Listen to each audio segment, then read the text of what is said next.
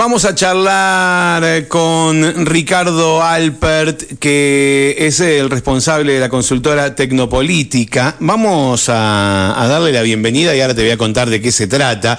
¿Cómo te va, Ricardo? Bienvenido a la radio. ¿Cómo estás?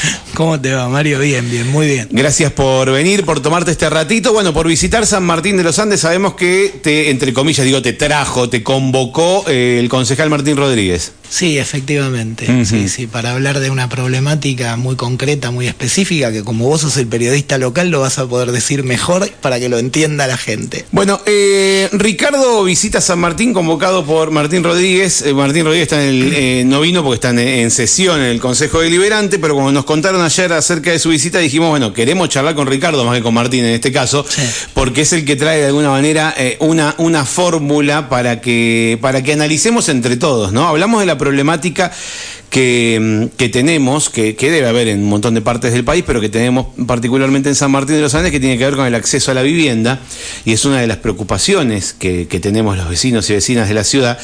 Y, mm, y, encontrar la vuelta a este, a, este problema y ver cómo ¿Cómo llegamos a, encaminar, si se pudiera? ¿Cómo, cómo es tu contacto con, Martín y, digamos, y cuál es el planteo que él te hace, Mira, Ricardo? Me, me, vieron por televisión, yo suelo aparecer como columnista, llamalo, en América 24.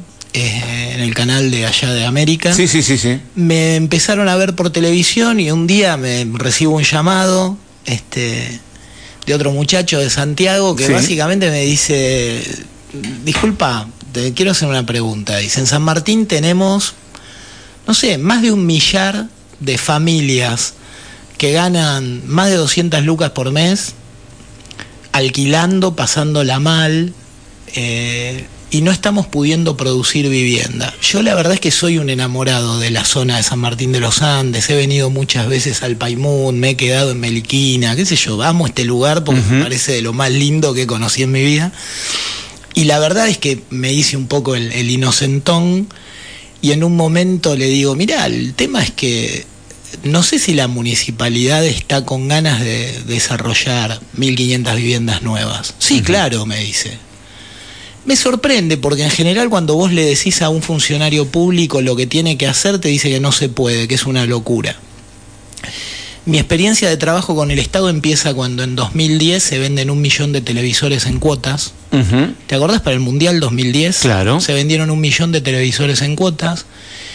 El kirchnerismo estaba muy debilitado porque había perdido Néstor Kirchner las elecciones en 2009 ah. con, con, con, de Narváez. Con de Narváez. Sí y después del quilombo del 2008 no lograban recuperarse bien. A mi entender, además, era un gobierno que venía con unas deficiencias importantes en la gestión de lo que quería resolver. Y lo convenzo a Emilio Pérsico de algo tan simple como que si un millón de familias podían comprar un televisor en cuotas era totalmente absurdo y ahora te lo quiero traer un ejemplo de San Martín de los Andes que la gente no pudiera poner agua potable, cloaca, comprarse un terreno en 36 cuotas.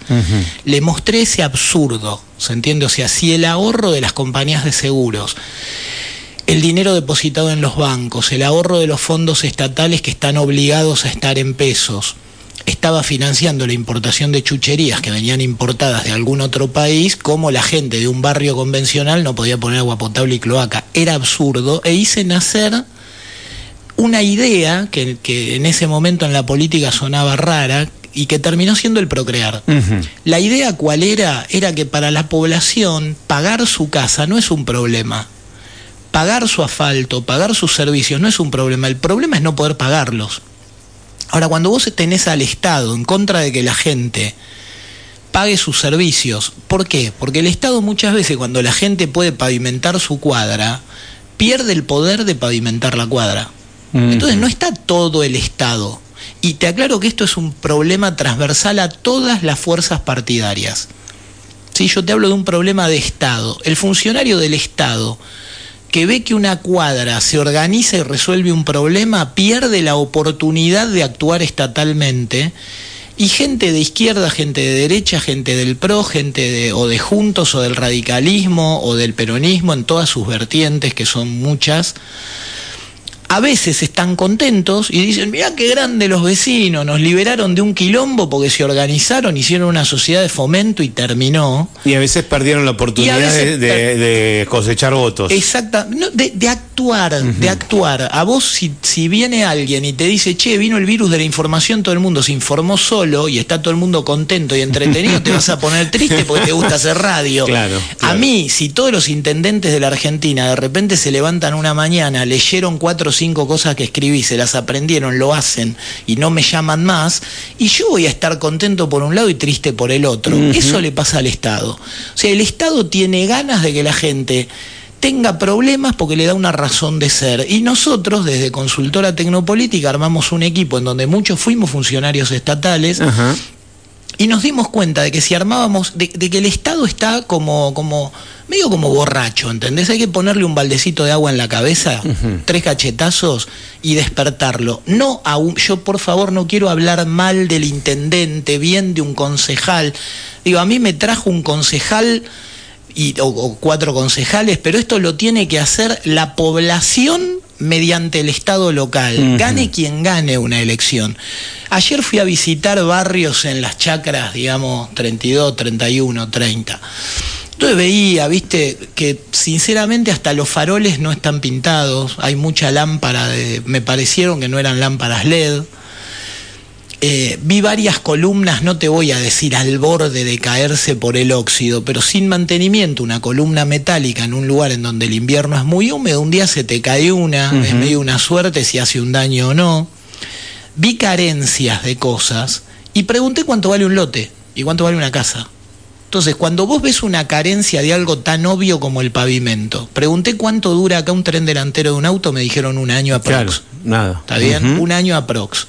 ¿Cuánto vale hacer el tren delantero de un auto promedio? No, no desconozco, pero entiendo a dónde vas. ¿200 mil mangos? ¿200 mil pesos? No, sé, no, no, tengo, no, lo tengo. No tengo ni idea, 150 lucas, bien, listo.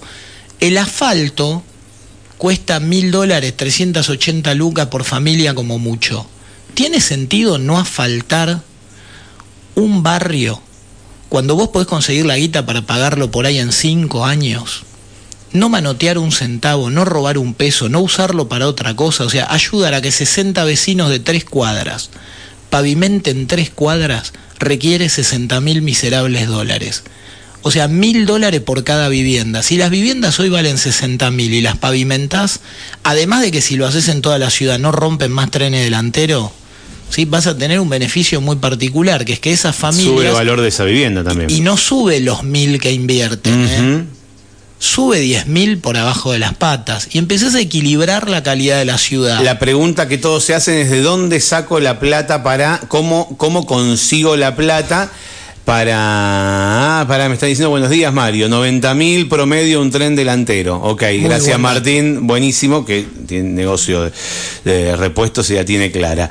Em, buen día chicos, me engancho recién con quién estamos charlando. Vamos a, recordar que estamos charlando con Ricardo Alpert de la consultora Tecnopolítica. Fue invitado a San Martín para hablar de esto, para hablar de cómo, cómo construir mil, mil quinientas, dos mil casas, cómo proyectarlo, de dónde, de dónde sacar la plata, por sobre todo, porque el problema está ahí, ¿no? Para, no, no, eh, aunque, aunque, para, para, hagamos una cuenta rápida. Si una familia que gana 200 mil pesos, una familia, no, porque acá ninguna familia, una persona gana más de 100, porque la verdad es un lugar próspero en donde andan bien, hacen mucha, ojo que que tengan una serie de problemas no quiere decir que no sea una ciudad, digo, todos los argentinos que conocemos a Martín de los Andes y nos encanta y venimos, venimos porque nos encanta, o sea que tendrán cosas que resolver, desafíos, pero claramente es una comunidad que ha hecho muchas cosas muy bien mucho tiempo. Digo, esta no es una ciudad desastre. No estoy en uno de esos lugares del conurbano bonaerense que hace 60 años que hacen todo mal, sino ante una comunidad muy particular que hace 60 años que hace muchas cosas bien. El desafío hoy es que todas las cuadras de la ciudad tengan hasta el último servicio que necesiten. Tengo entendido que agua potable y cloaca está. Que está bien. No todos los barrios tienen, pero sí. Pero mayoritariamente, pero el que no lo tenga lo tiene que tener. Y como al mismo tiempo haces 1.500, 2.000 viviendas más. ¿Se entiende? En paralelo. Y algo que me dijeron que se mueren de ganas de tener un natatorio que no hay. No sé, es una cosa que escuché. ¿Se entiende? Pueden ser que se necesiten predios de estacionamiento o mejorar el transporte. No importa, son todas cuestiones. Ahora, yo te quería llevar a un punto que es, imaginemos un docente que gana 200 mil pesos mensuales. Sí. Bien, en 120 sueldos más 10 aguinaldos, o sea, 130 ingresos de 200 lucas, ¿qué es lo que va a cobrar en los próximos 10 años? ¿Cuánto va a cobrar? 26 millones de mangos. ¿Está bien? No es poca plata. ¿Está bien? Va a cobrar 26 millones de mangos. ¿Quién duda de que un docente que hoy gana 200 va a ganar en 10 años 24 palos sin contar los aguinaldos? Nadie. Aunque te parezca mentira, ¿Quién va a pagar la vivienda de un docente? ¿Qué sé yo? Si el puente de Brooklyn lo pagó Brooklyn y por eso todos lo nombran el puente de Brooklyn, porque ¿cuánto valía Brooklyn antes de tener el puente que lleva a Manhattan? No valía nada.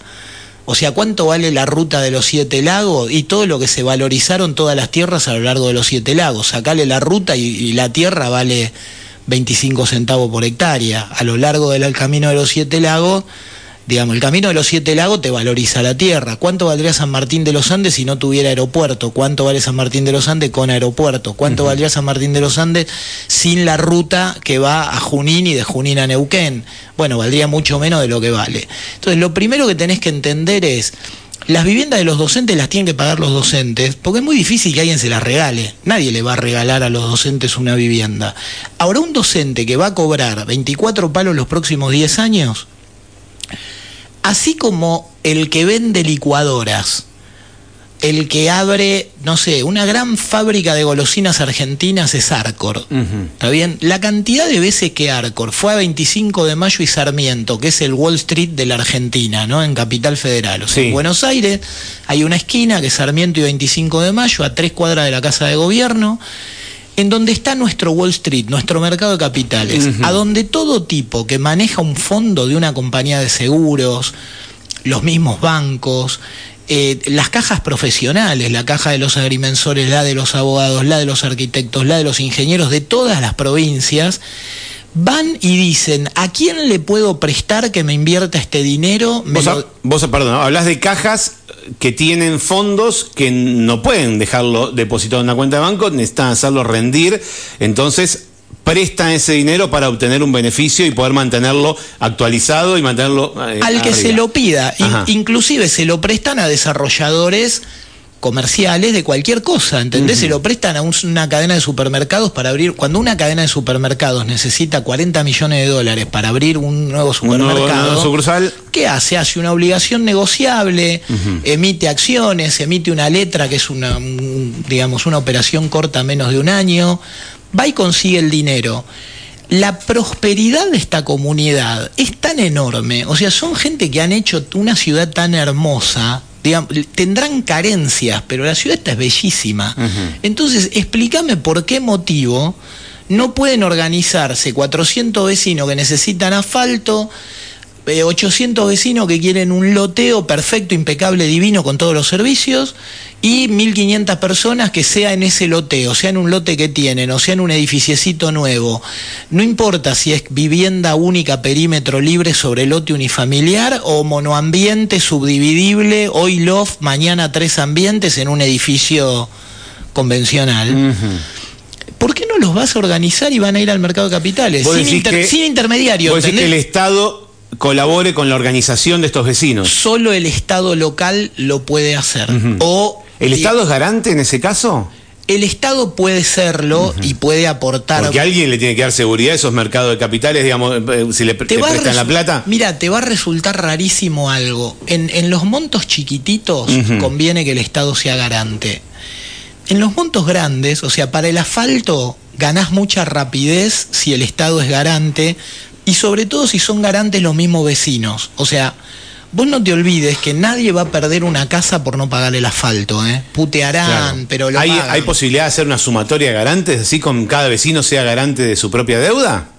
O, de una, eh, porque es una deuda total, en realidad un préstamo total. Hay 20 maneras diferentes de hacerlo y para esto es muy importante respetar la idiosincrasia de los diferentes grupos. O sea, si 60 vecinos te dicen, mira, nosotros, a ver, primero, Vos podés tener un vecino que por un problema serio Ujú. esté imposibilitado de Para pagar, pagar una cuenta, cuota, tal, tal ¿está cual. Pero la vivienda vale 60 mil dólares igual, ¿eh? Un día ese vecino le cambió el, digamos, le cambió el viento, El y viento. zafó, o es una persona mayor que un día fallece y heredan los nietos que no tienen 83 años y viven de una pensión, sino que tienen un laburo y le cayó de la abuela o del abuelo Ujú. 20 mil dólares a cada uno. ¿Entendés? Bueno, no tienen un problema si el día que le caen 20 mil alguien les retiene los 2 mil que deben entre el asfalto y los 20 años de haberlo usado. No es un problema. También te cuento algo. Esto es lo que se hace habitualmente, es el modelo de desarrollo local habitual de los países democráticos inclusivos que nos gustan en general cuando viajamos.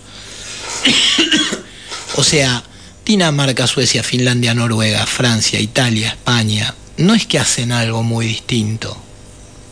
¿Se entiende? No, no es que nosotros no somos genios que inventamos. Lo único que inventamos es cómo comunicar esto en la idiosincrasia argentina y cómo meterlo como una cuña en un Estado que todavía no resuelve sus fijaciones feudales.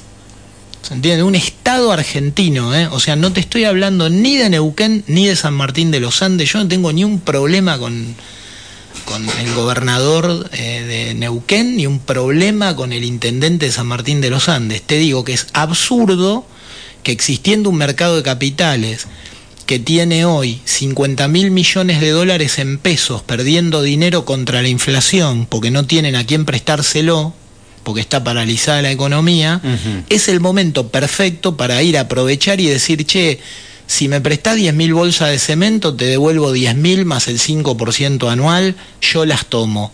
Si el mercado se vuelve muy dinámico, y que es algo que dentro de un año y medio o dos probablemente ocurra, tanto porque este gobierno nacional resuelve la crisis de los pesos con una, digamos, con una toma, con una quita. O sea, lo que se dice siempre, ¿qué viene? ¿Un Rodrigazo o un plan Bonex? Un Rodrigazo o un plan Bonex. O sea, o te dan un bono o te lo devalúan. Esta historieta que estamos viviendo no da para mucho más. En un momento se corta. Cuando se corte, todos los empresarios vivos de la Argentina van a ir al mercado de capitales y van a decir, yo no te pago el 6 anual, te pago el 12.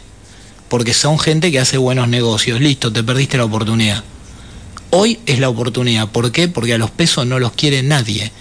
Ningún empresario quiere pesos para mantener durante un montón de tiempo. Y muchísimos tienen la obligación de, de- de aguardar en pesos.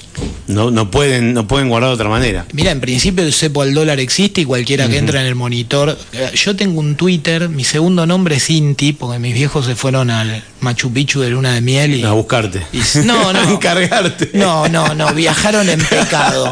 Yo estuve ahí. Este, entonces Inti Alpert es mi Twitter.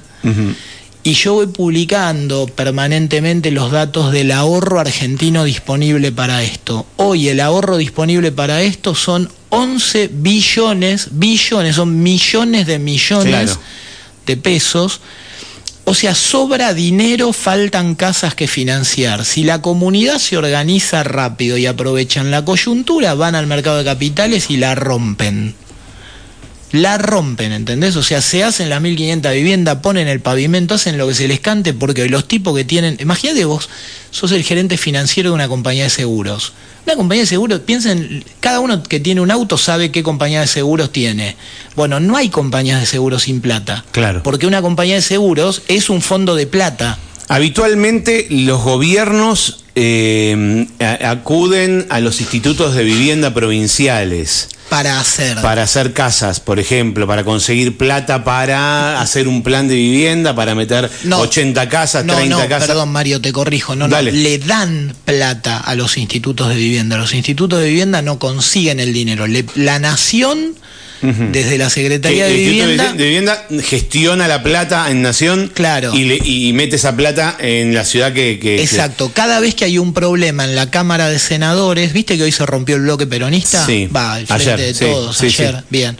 En este momento están todos los senadores amenazando a la nación de que si no le mandan algo de plata para la provincia, se van con el nuevo bloque. O no sé cómo será, porque la política partidaria a mí me importa poco y nada. debo reconocer que hubo tantos cambios políticos partidarios con la Argentina yendo para atrás que a mí, en lo personal, me importa poco quién gana una elección, me importa lo que ocurre. Claro. Y tratar de ayudar a que lo que ocurra sea mejor. Gane quien gane. Pará, dame un punto. Sí. Hoy, con las cuentas nacionales estalladas, el déficit fiscal real del año pasado fue del 15%, del 16%, cuando sumás todo, ¿se entiende? Básicamente intereses del Banco Central, intereses de la deuda y gasto público. Cuando Alfonsín se tuvo que ir, el otro día me pasó este dato Guillermo Moreno, eh, con el cual cada tanto hablo y me divierto porque su vehemencia es bastante interesante y sabe, me dice, boludo, Alfonsín se fue con un 14. O sea, el país no aguanta un 16%, de, o sea que gastar el 16% más que lo que te ingresa. es mucho, ¿entendés? O sea, en seis años no podés poner un plato de polenta sobre la mesa y en realidad se acelera. Entonces, ¿qué ocurre? Este desquicio de pedirle plata a la nación para que te mande casitas es un delirio. Por supuesto, la política local extorsiona a la política nacional como la política nacional extorsiona a la local. Y es un toma y daca permanente con el cual llegamos a que 3 millones de familias argentinas no vivan en una vivienda amplia, linda, digna, en un barrio con todos los servicios. Somos una gran banda de personas equivocadas, por no decir de locos o de tarados. Se me ocurre que o sea, entiendo por qué te, convoca eh, Santiago Fernández, eh, dijiste que te llamó él eh, y Martín. se me ocurre que mm, por un mensaje que manda Roberto, un vecino que dice Mario, buen día, los vecinos podemos ser garantes para poner luz en Caleuche, de ser así como se debe hacer, gracias, buen día. Eh, se quedó con la parte del garante, claro que puede. que sí. No, no, pero pensando que Martín Rodríguez vive ahí en ese Caleuche y no tiene luz.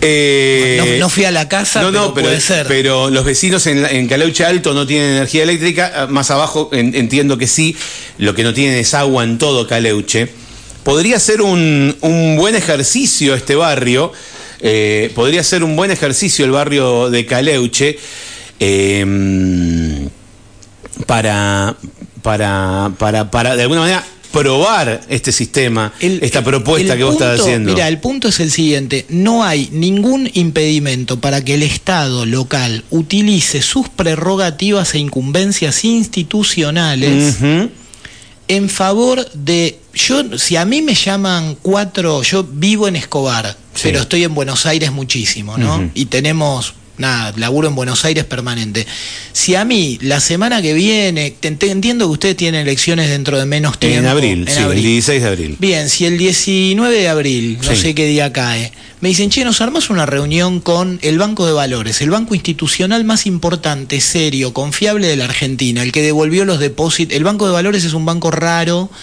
porque primero no es un banco que tenga un dueño, son 10.000 accionistas. Es un banco que fue fundado por el mercado de capitales en su conjunto. ¿Está bien? Y son el administrador fiduciario más grande del país.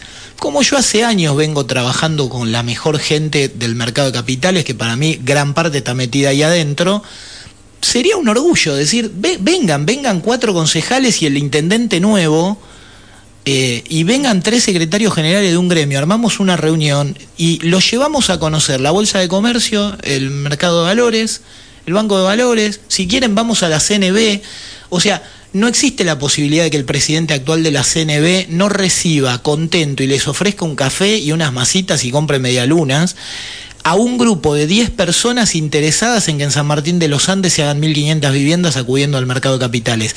Todo el sistema se va a poner contento. ¿Por qué? Le cierra a todos. No, porque aunque te parezca mentira, no van.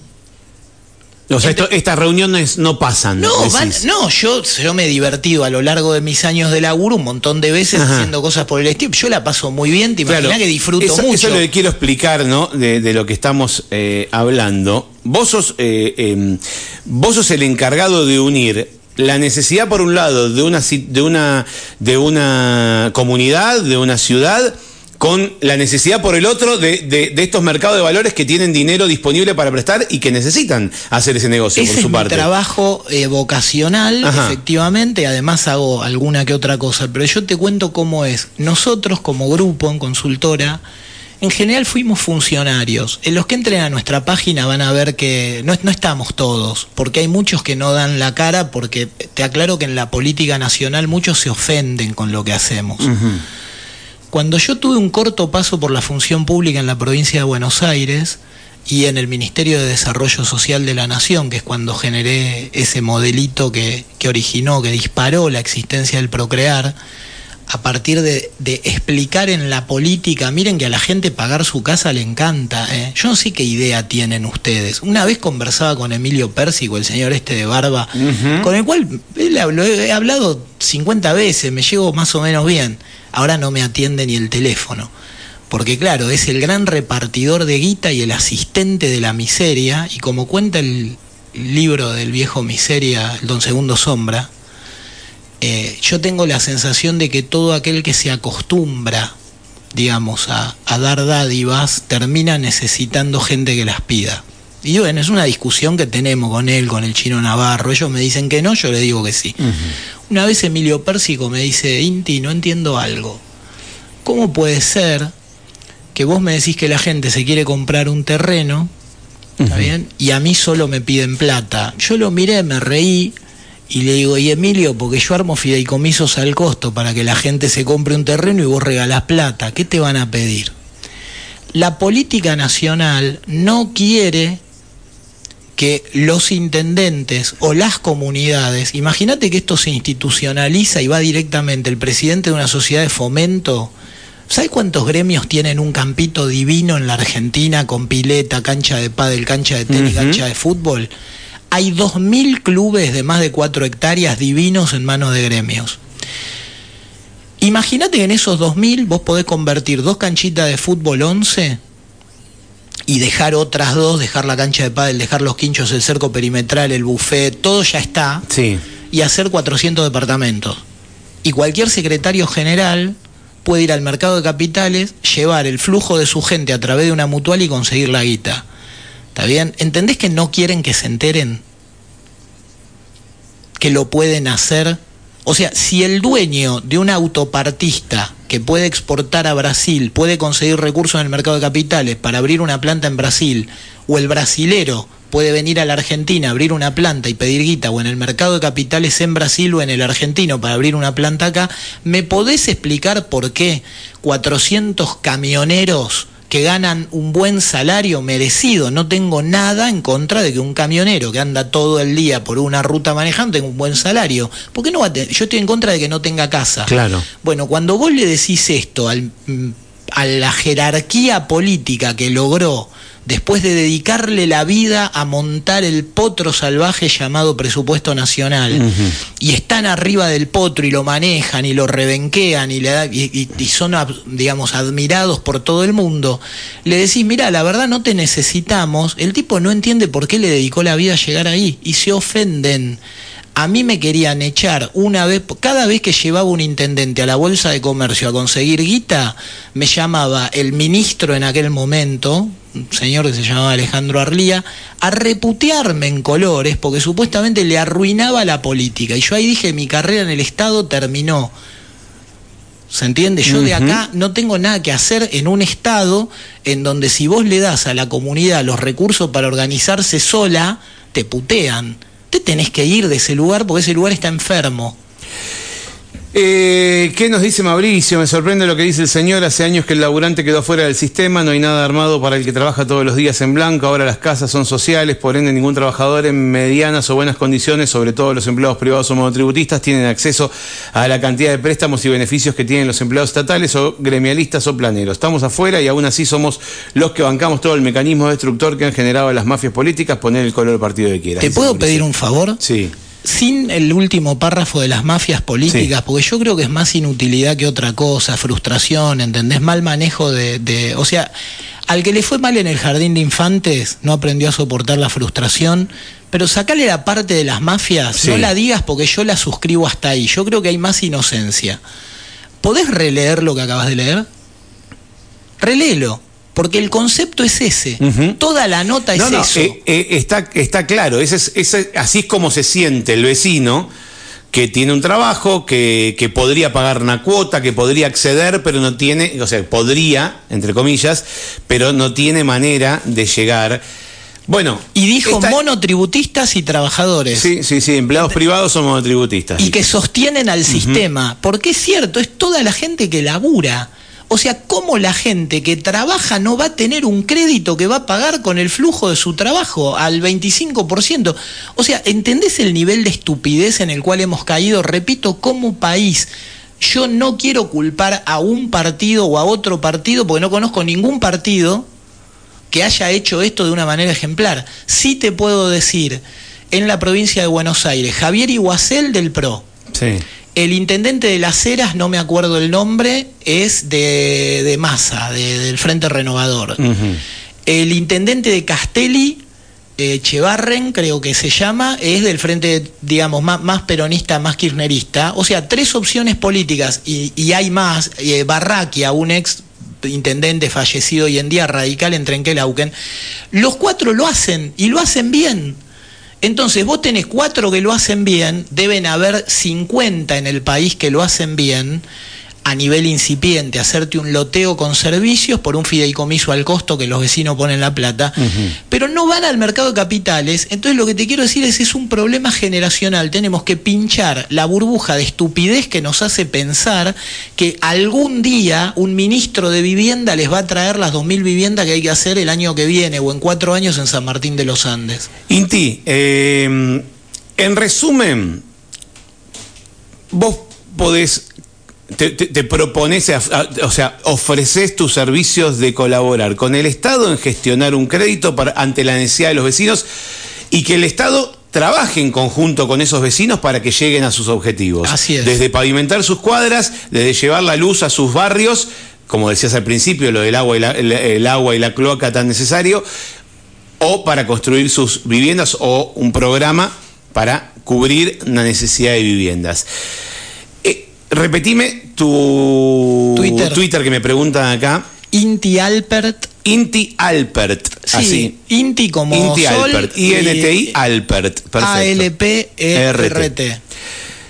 Y van a tener una reunión este viernes y sábado. ¿Sí? Viernes y sábado es la reunión en el Consejo Deliberante.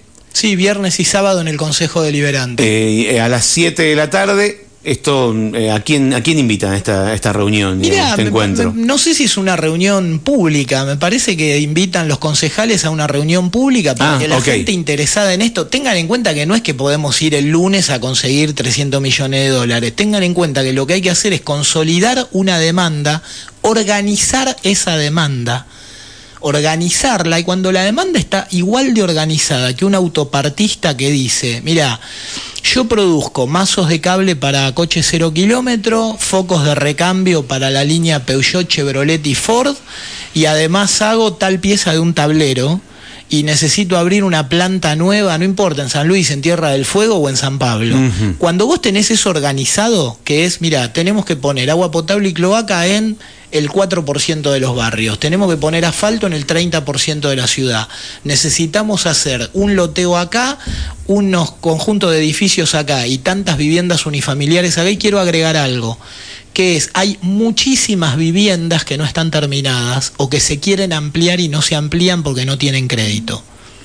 ¿Sí? Y mm. eso también hay que contemplarlo. No es solo la vivienda nueva en el barrio nuevo, sino muchísima gente que con 10 mil dólares termina la casa divina que se empezó a hacer con mucho sacrificio hace años y que con 10.000 más se agrega un departamentito de 30 metros porque la conexión de agua caliente por ahí es la misma durante un tiempo hasta que le pongo un nuevo termotanque. Entonces, el punto es cómo vos organizás esa demanda. Ayer estábamos hablando con la persona que dirige planificación, digamos, obras. Sí. Eh, y estaba fascinado con eso. Me decía, mira, a mí lo que me importa muchísimo, además de esto, es que la gente que está con una obra, digamos, interrumpida por falta de crédito, acceda al crédito. Ahí sí, el, digamos, el municipio puede tener un rol fundamental en el tramo financiero que no quiere decir que le saque plata a algo para dárselo, ¿eh? quiere decir que le aporta seguridad y certeza, nada más. Lo que te digo es, creo que vamos a hablar de cómo consolidar esa demanda, de cómo blanquear la problemática y en un momento esas 1.500 familias o 3.000 si le agregás los que necesitan agua, los que necesitan asfalto, otra cosa. levantan la mano y dicen no tengo problema para pagarlo. Porque si las familias dicen, che, yo lo pago, el intendente se queda tranquilo y deja de llamar de ese esperado a Neuquén y a Buenos Aires para pedirlo por favor.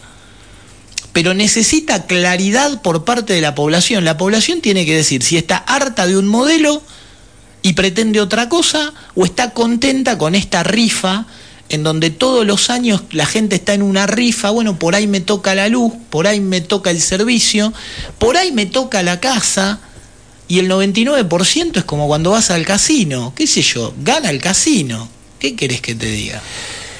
Este viernes y este sábado a las 7 de la tarde, los dos días, en el Consejo Deliberante, los vecinos pueden acercarse a esta reunión. Eh, vos decís que la convoca en este caso eh, Martín eh, Rodríguez, el, bloque, el, bloque del Frente de Todos la convoca, pero ustedes van a estar presentes para, para poder charlar. La, si quieren meterse en la web para chusmear un poco la propuesta de Tecnopolítica, ¿cómo es la web? Ah, consultoratecnopolítica.com, pero más que nada el Twitter mío, arroba intialpert, porque es mucho más dinámico. Consultora está escrito en un lenguaje para que todos los, funcionarios públicos se queden tranquilos de que no mordemos, pero, pero en el Twitter es más dinámico, es más divertido. Inti Alpert, ahí te estoy buscando en Twitter, así te, te empiezo a seguir. Ricardo Inti Alper, te agradezco mucho la visita a la radio. Creo que fuiste muy claro, muy interesante la propuesta. Bueno, veremos cómo, cómo continúa esto. Gracias por, por venir. ¿eh? No, por favor, es un placer visitar la ciudad y muy, muy linda la entrevista. Bueno, muchas gracias por, por estar acá un ratito. Bueno, lo escuchaste a Ricardo Inti Alper de la consultora Tecnopolítica.